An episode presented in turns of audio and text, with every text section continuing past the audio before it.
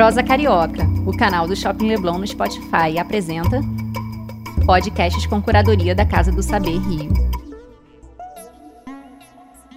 Nesse mesmo shopping, ano passado, eu lancei, eu fiz o lançamento do meu livro A Culpa é do Rio, a cidade que inventou a moda do Brasil. Eu tenho sete livros publicados, três infantis e os outros de moda. E três deles, a metade deles, são livros que falam sobre a cidade do Rio de Janeiro, sobre a moda do Rio de Janeiro. Então, eu sou muito suspeita, eu sou uma pessoa muito apaixonada é, pelo que a gente tem, pela nossa prata da casa, pela nossa cultura, e, sou, e mergulho muito na nossa cultura. Mas como o livro tem quase 500 páginas, e hoje a, a gente trouxe, o Senac, que é minha editora, Senac Editora, é, me presenteou com cinco exemplares, então a gente Alguns cinco presentes vão poder ler o livro e eu vou ter muito prazer que vocês leiam. Então, assim, eu não posso contar essa história, um livro de quase 500 páginas, eu não posso contar todo ele, mas eu, eu acho que é interessante contar como tudo começou, porque eu senti tanta necessidade de escrever um livro falando sobre a nossa história, sobre o nosso começo e como o rio é importante, como o rio é desejo, é objeto de desejo e é referência hoje no mundo inteiro, como estilo de vida e moda também, porque moda é a minha praia. É, eu não sei, o Ricardo me apresentou, eu sou uma pessoa que trabalha com moda há mais de 20 anos. Então, esse livro surgiu, é, tem, foram mais de seis anos de pesquisa, e ele surgiu, a ideia de escrever esse livro surgiu antes de eu fazer um mestrado em moda, que acabou virando uma dissertação que a gente tem que apresentar. E na apresentação da dissertação, a minha banca falou: Paula, você precisa publicar esse trabalho, porque esse trabalho ele ainda não existe é, no Brasil. Existe, existe uma bibliografia muito rica nós temos uma bibliografia muito rica em moda, é, mas essa costura do passado com o presente é, é muito importante de ser feita para a gente entender por que, que nós somos assim, por que, que o mundo olha para a gente, por que, que as pessoas, quando chegam no Brasil, querem vir para o Rio, querem ir à praia, querem saber como é que as pessoas se vestem, o que, como é que elas amarram a canga, por que, que elas vão assim ou assado. E sem tirar o mérito de nenhuma cidade, de nenhum estado, de nenhuma região da gente, é, o Rio, para mim, como pesquisadora, como carioca da gema, da clara, da casca, é sim uma referência. E não é à toa. Né? Nós fomos colônia, nós fomos depois uma sede de um império. Isso nunca existiu em história de nenhum país. Um reino que se muda para a colônia passa a viver na colônia e faz casamentos reais na colônia. É um caso inédito e único. Depois nós fomos império, depois nós fomos república. Então, assim, é impossível de a gente não estar no radar do mundo desde que a gente entrou no mapa. Mas eu vou contar para vocês por que, que eu resolvi escrever esse livro. Eu morava na Inglaterra e vocês sabem, o pessoal critica muito o carioca quando faz um pouquinho de frio já coloca casaco, bota, já... E fui morar em Londres. E Londres, é, na época que eu, que eu morei, estava é, virada de século, muito frio, muito frio. E assim, eu falava, gente, como é que eu vou aguentar isso durante tanto tempo? E eu estudava no London College, como o Ricardo falou, e eu tinha umas, uns gaps de horário que eu podia ficar andando pela cidade. E um dia eu resolvi é andar por perto de casa. Eu morava numa rua em Belgravia, que é um bairro pequenininho, é, perto de, de Knightsbridge, em Knightsbridge, em Londres. E eu falei, bom, vou dar uma caminhada, ver as lojas, ver as vitrines e tudo. E entrei numa loja da Dior, que eu tinha visto o desfile e tinha gostado muito. E vi uma menina, nessa época, a Gisele Bündchen estava começando a bombar, estava começando a é, é, ser ícone no mundo inteiro. E eu entrei na loja e vi uma pessoa muito, uma menina muito parecida com a Gisele. E eu falei, não é a Gisele e não é uma carioca, é claramente alguma estrangeira que, que quer parecer com ela. E eu fiquei ali na loja tentando descobrir o que, que era aquilo. É, cheguei pertinho e escutei a menina falando com, acho que a gerente, que parecia ser amiga dela. Eu não estou linda, eu não estou bronzeada, era outono, outono para gente lá é muito frio para o carioca, né? A gente já está toda agasalhada. A menina estava com uma calça baixinha, um top apertado, aquele cabelo da Gisele meio alourado na ponta. E aí ela falou para a gerente da loja: Nossa, eu não estou linda, eu não estou parecendo uma carioca, eu não estou parecendo uma garota de Ipanema, uma Gisele. Ela fez uma salada.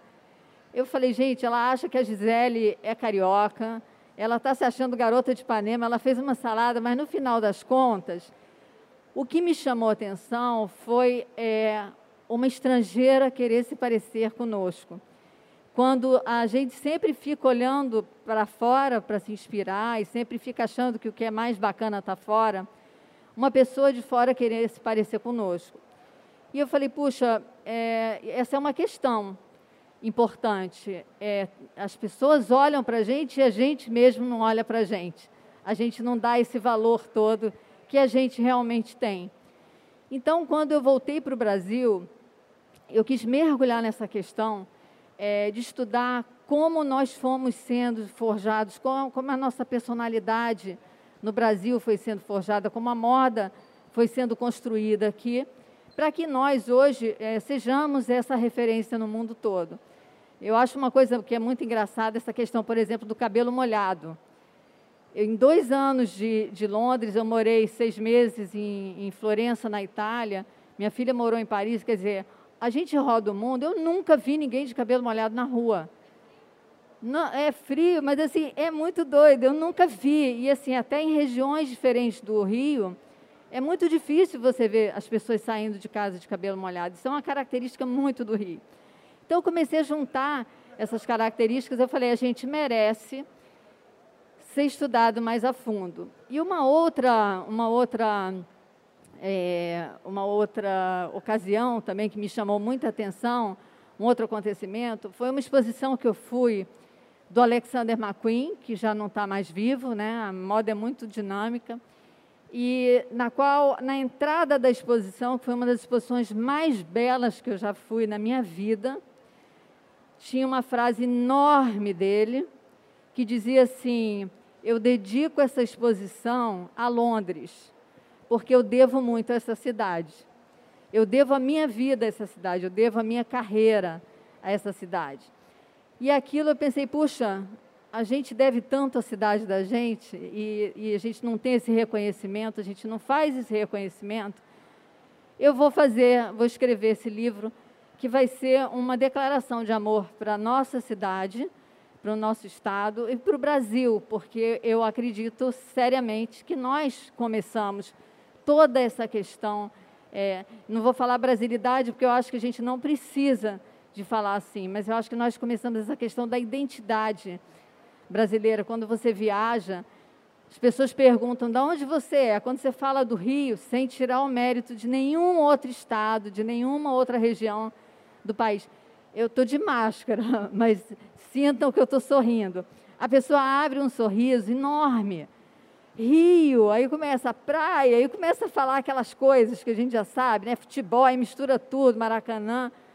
Então, assim, é, é uma felicidade muito grande quando a gente ouve, é, quando a gente é abraçado, né? Hoje, nesses tempos de falta de abraço, quando a gente se sente abraçado porque a gente é do Rio.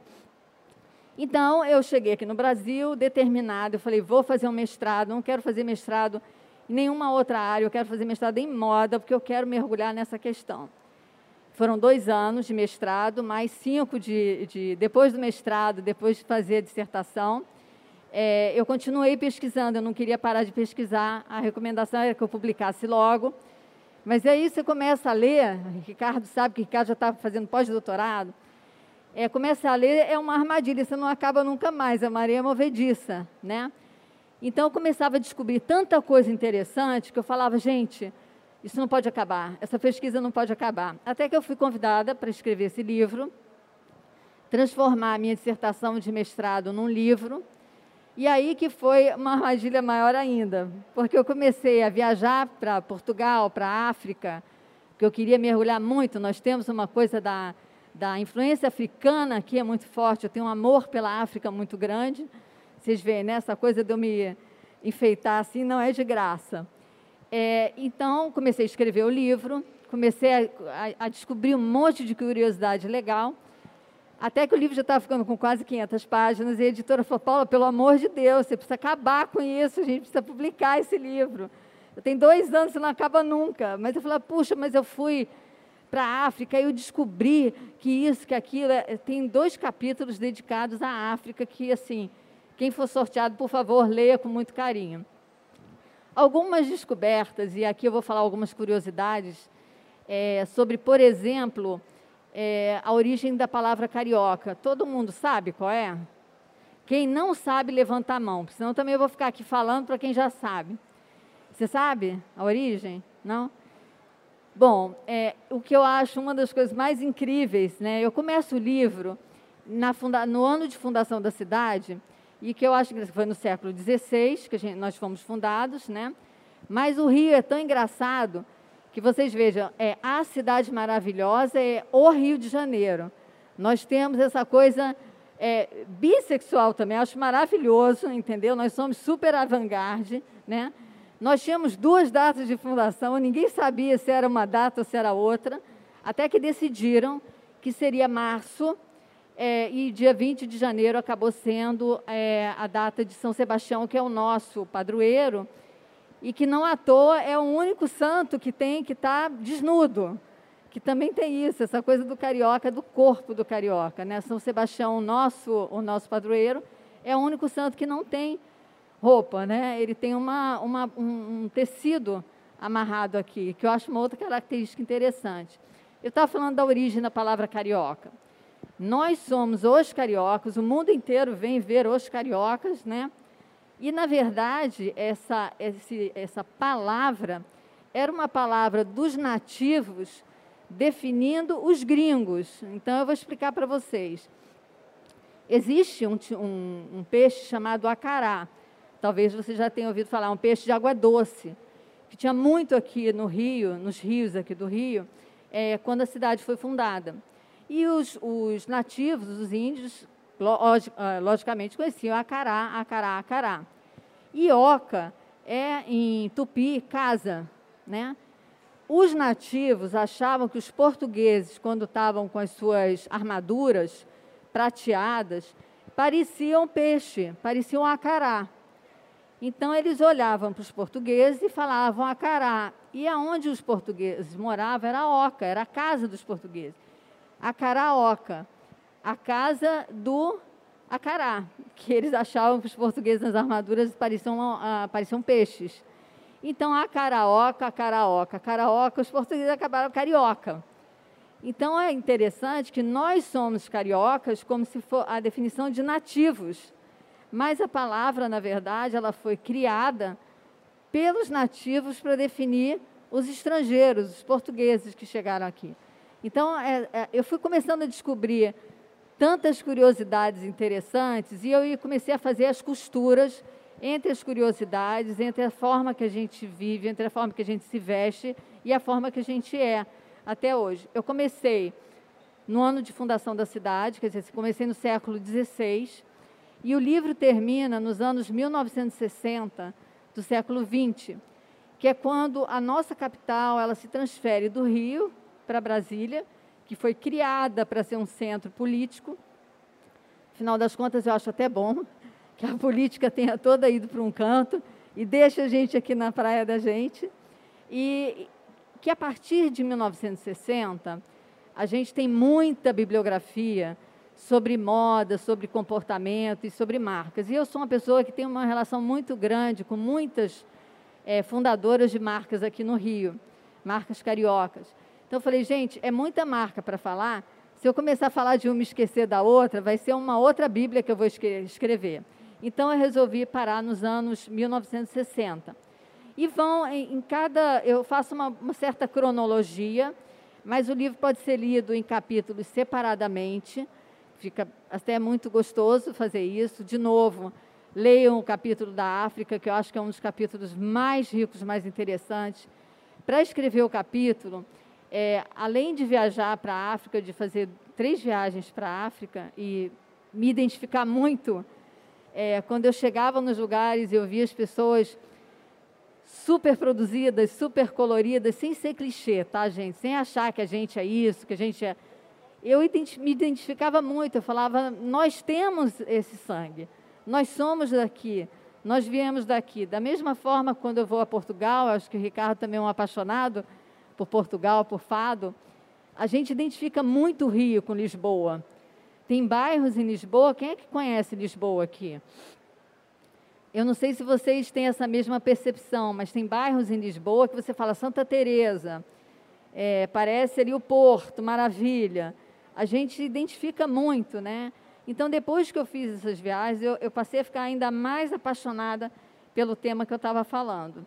Então, eu fui, eu fui andando desde a fundação da cidade até os anos 60 e fui descobrindo é, curiosidades a respeito da gente. E fui percebendo que nós, cariocas, né, e eu acho que os cariocas são brasileiros muito representativos, a gente sempre teve essa questão de viver na dificuldade, de conseguir viver na dificuldade, de inventar muita coisa na dificuldade, sobretudo em relação à moda, que é o foco do livro. Tanto que a culpa é do Rio, a cidade que inventou a moda do Brasil. E tem uma passagem que é muito interessante, é, antes, da, antes da passagem interessante, eu vou contar uma, uma história da Leopoldina, a nossa imperatriz. Eu sou apaixonada é, pela, pela imperatriz Leopoldina, que foi esposa, a primeira esposa de Dom Pedro I. Ela se casou por procuração, ela tava, é austríaca, se casou por procuração e ela veio para o Brasil para se casar, de fato, consumar o casamento com ele.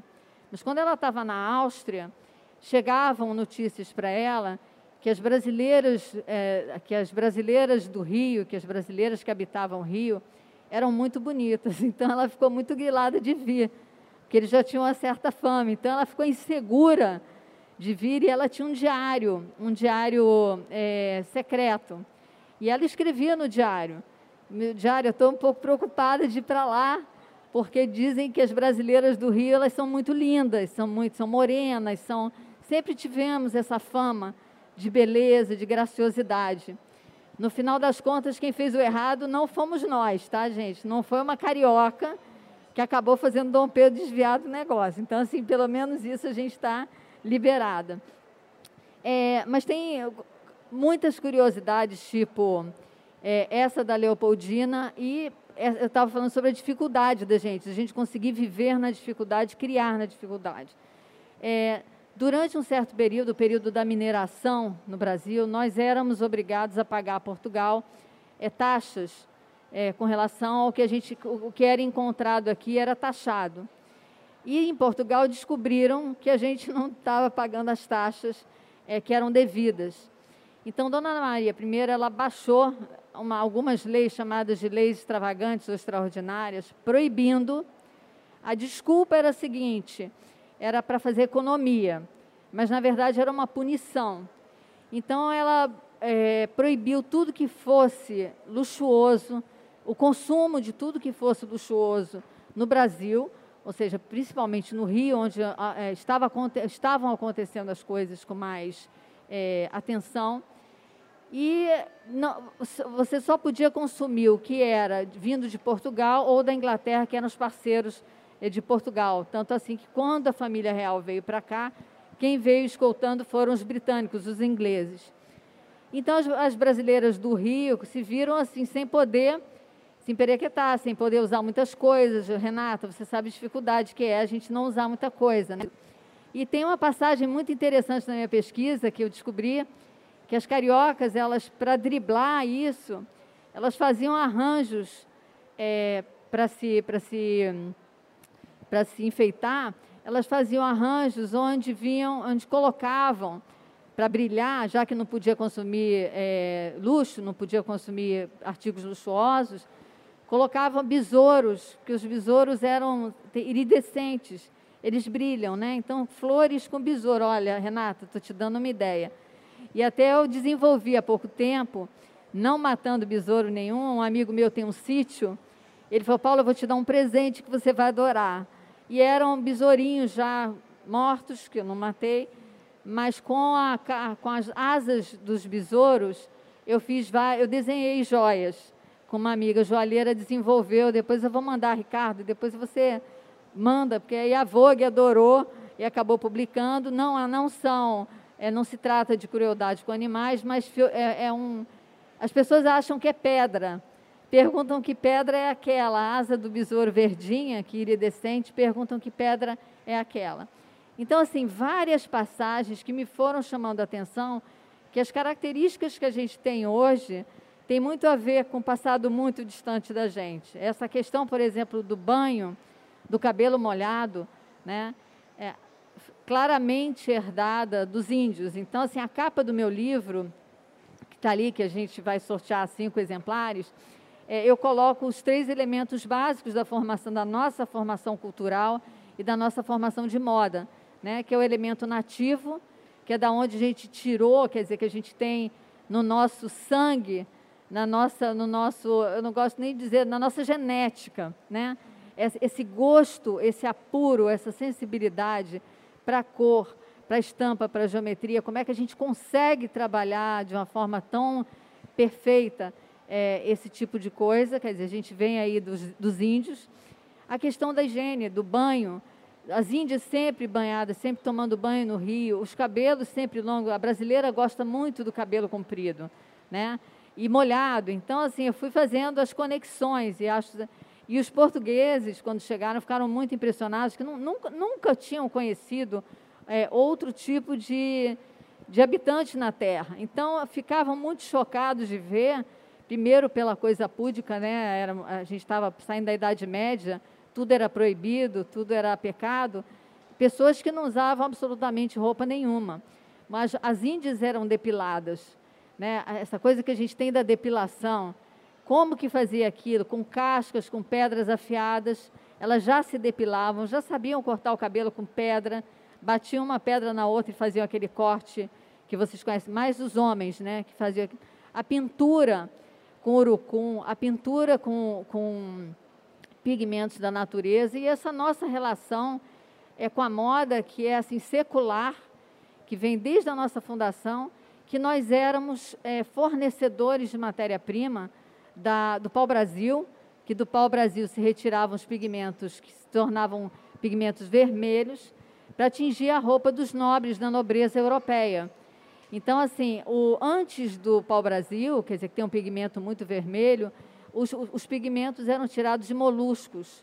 E para fazer um pigmento púrpura, que era tirado de moluscos, precisava muito, uma quantidade muito grande de moluscos. Por isso que a cor era tão exclusiva e tão cara, porque o pigmento vermelho ele, ele era o primeiro púrpura, né, tirado dos moluscos, e depois o vermelho, tirado do pau-brasil, quando no Brasil e da, do similar, que era original na Indonésia, era muito caro o processo todo. Então, nossa relação com a moda é uma relação secular, e eu fui percebendo, fui descobrindo isso no livro e fui colocando é, cronologicamente as descobertas, né? como é que a gente foi é, se formando, formando o nosso gosto. Essa questão dos índios, essa questão das cores, da plumagem, das estampas, depois a vinda dos africanos, mesmo nas, nas condições que vieram, que são as condições mais terríveis, mas como eles souberam é, nos devolver de uma forma tão genial, é, tão é, de uma maestria incrível é, toda toda a arte que eles desenvolviam na África, sobretudo a arte da joalheria, né, da ourivesaria. Os africanos principalmente a parte achante que veio para o Brasil, eles eram mestres no manejo com ouro, com metal. O metal ele é muito importante nas regiões afro, afro nós somos afrodescendentes também, é muito importante nas religiões africanas. O metal ele tem um significado muito importante, quer dizer, tem uma ligação muito importante com poder, com Ricardo está aqui, eu acho que o Ricardo também pode, sabe muito sobre isso, né, Ricardo? com poder, com magia, com, com, com todo tipo de, de força que vocês podem imaginar, porque são as forças da natureza que eles lidavam. Então, eram mestres na orivesaria. Não vieram para cá, vieram na condição de escravos, mas na África muitos deles tinham outras condições. inclusive nobres, eram nobres que vinham também traficados para cá. Então, essa é uma parte bastante interessante. Por exemplo, a penca de balangandãs. As pessoas pensam que é algo que veio da África. Só existe penca de balangandãs no Brasil.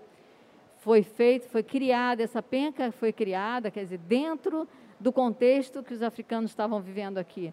Começando a usar os objetos para proteção, evoluindo, colocando na cintura, normalmente as mulheres usavam na cintura para fertilidade, a coisa da figa, que as pessoas pensam que é um elemento africano, a figa é um elemento europeu, que queria dizer fertilidade na, na, na antiguidade clássica.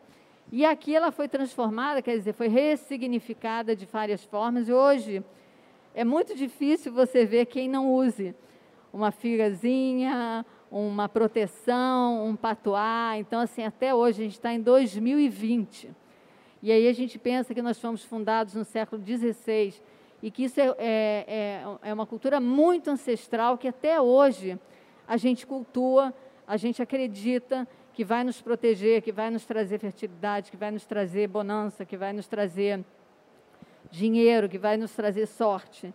Então, assim, é, o livro ele é recheado dessas descobertas, e aí a gente dá um salto.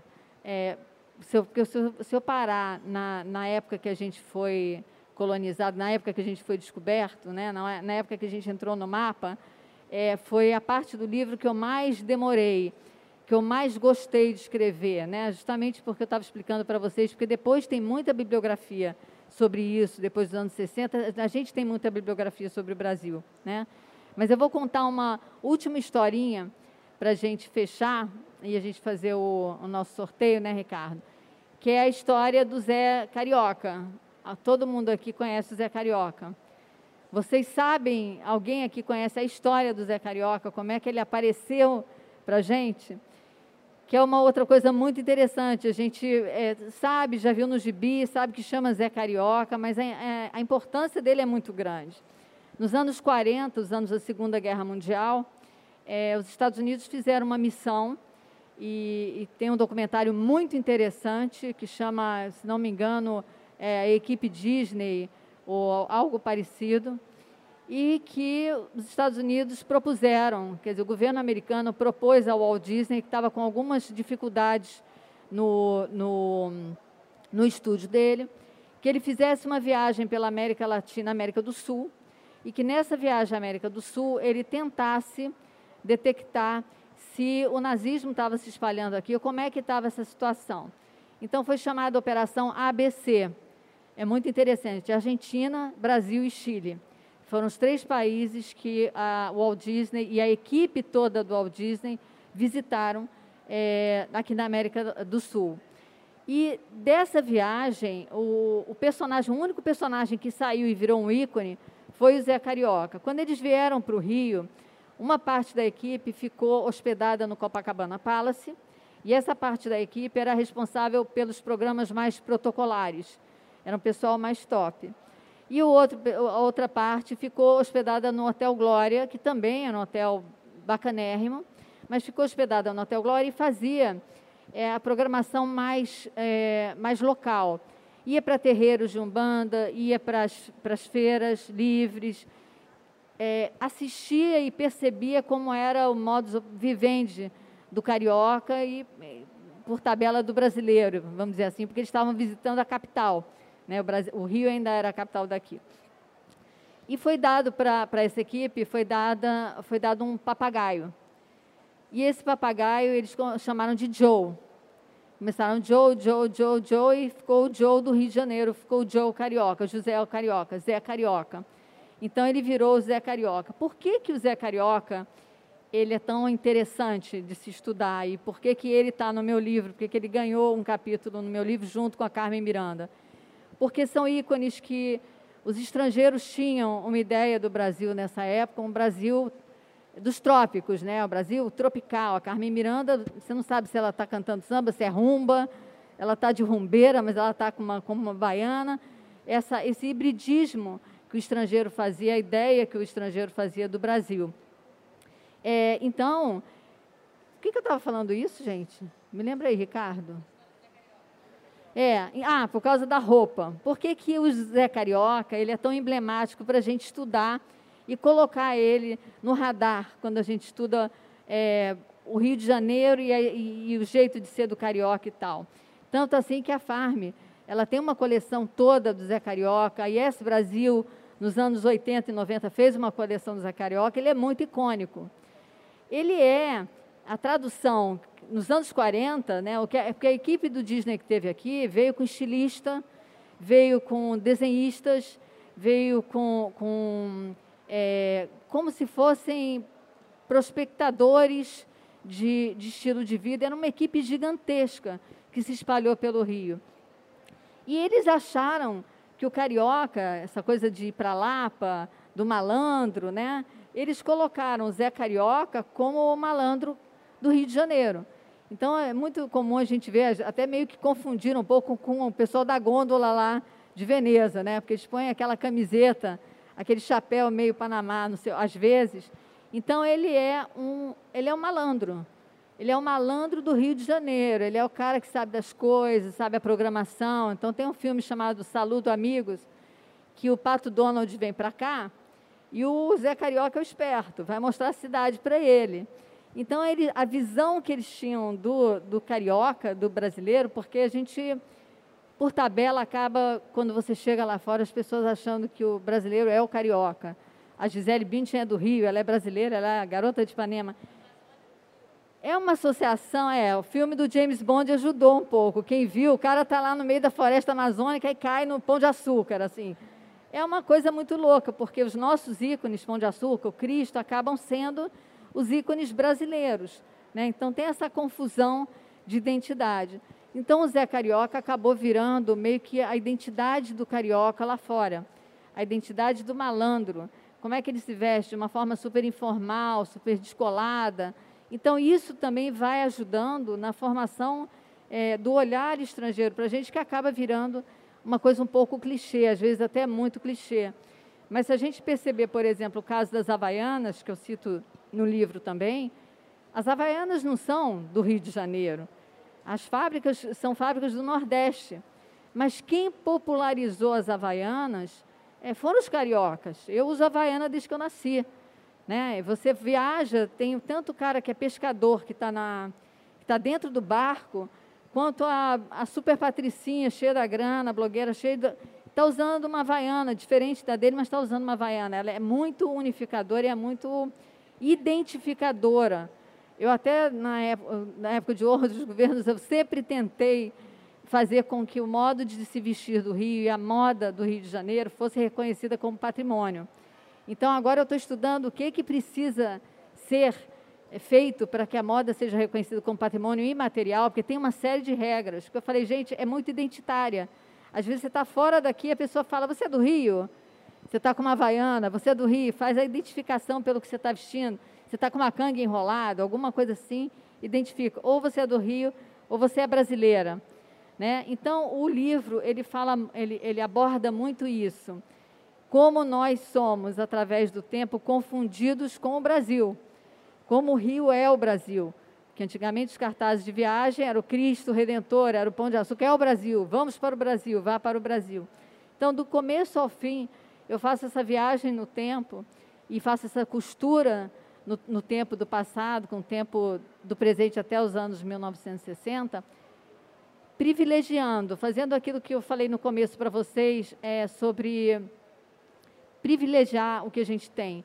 Olhar para o que a gente tem e fazer com que aquela, com aquela inglesa lá em Londres, querendo se parecer com a gente, quando a gente tem tudo isso e a gente não se reconhece, não se identifica, não se valoriza.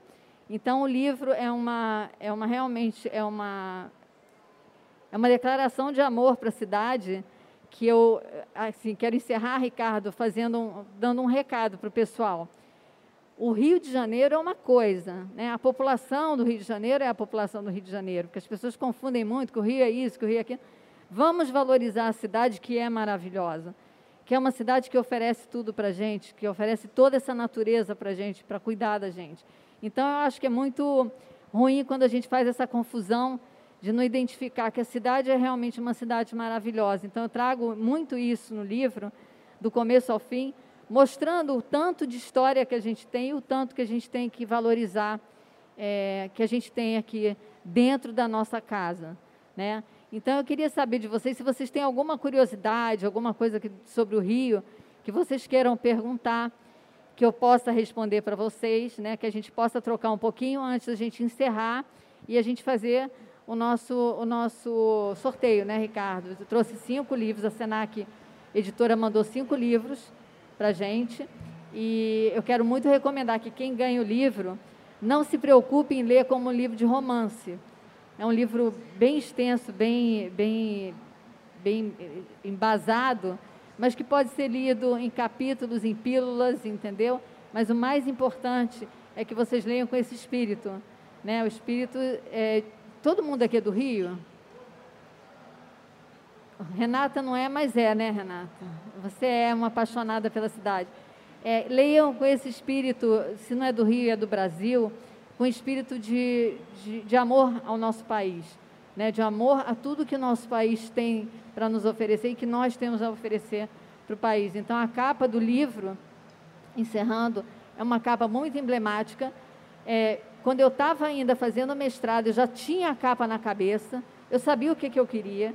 Eu queria um lugar no Rio e queria colocar três, os três elementos mais importantes da nossa cultura, que são o elemento nativo, o africano e o europeu, como se estivessem desfilando numa passarela. E qual é a nossa passarela maior? É a nossa praia, a nossa faixa de areia. E eu não achava nunca nada. Falava, gente, eu não acho, essa é a foto de um milhão de dólares. Até que um dia um amigo meu estava no arpoador num pôr do sol desse que todo mundo naquela época que podia, mas agora o pessoal continua fazendo mesmo assim, só que sem máscara, tinha um, um assim, um corredor de gente sentado na, naquele muro do arpoador, o pôr do sol e o pessoal todo aplaudindo, ele foi pá, tirou a foto. E eu vi aquela foto, eu falei, essa é a foto de um milhão de dólares que tem que estar, tá, que tem que ser a capa do meu livro. Eu quero as minhas mulheres, eu quero a minha africana, é, eu quero a minha europeia, eu quero Dona Leopoldina, que é a Leopoldina que está na capa, e eu quero essa índia nessa praia. Mas vocês sabem que a gente não pode utilizar é, rosto de pessoa, então nós tivemos que descaracterizar a foto toda. Eu pedi desculpas para ele, ele entendeu, porque a gente não pode, os rostos não podem aparecer, porque senão a gente pode tomar um processo por por uso de imagem devida. E eram muitas pessoas, eu nunca ia conseguir localizar quem era. Então, é, a capa é uma, um pôr do sol no arpoador, com as minhas três mulheres desfilando na faixa de areia. Né? Tem o nome do, do meu amigo, ele não é fotógrafo, ele simplesmente tirou essa foto. Mas ela é muito emblemática. É, era tudo que eu queria assim, reunir na capa do livro, que tem todo o significado do livro do início ao fim. Então, acho incrível como às vezes a solução vem de um lado assim que você não espera. Era uma foto de uma pessoa que não é nem fotógrafa, mas que era a foto da minha vida, era a foto que eu precisava para o livro. Então, eu espero que quem ganha o livro leia, que se vocês têm interesse no livro, mergulhem na nossa história. E queria muito agradecer de vocês terem estado aqui. Você ouviu Prosa Carioca, o canal do Shopping Leblon no Spotify podcasts com curadoria da Casa do Saber Rio.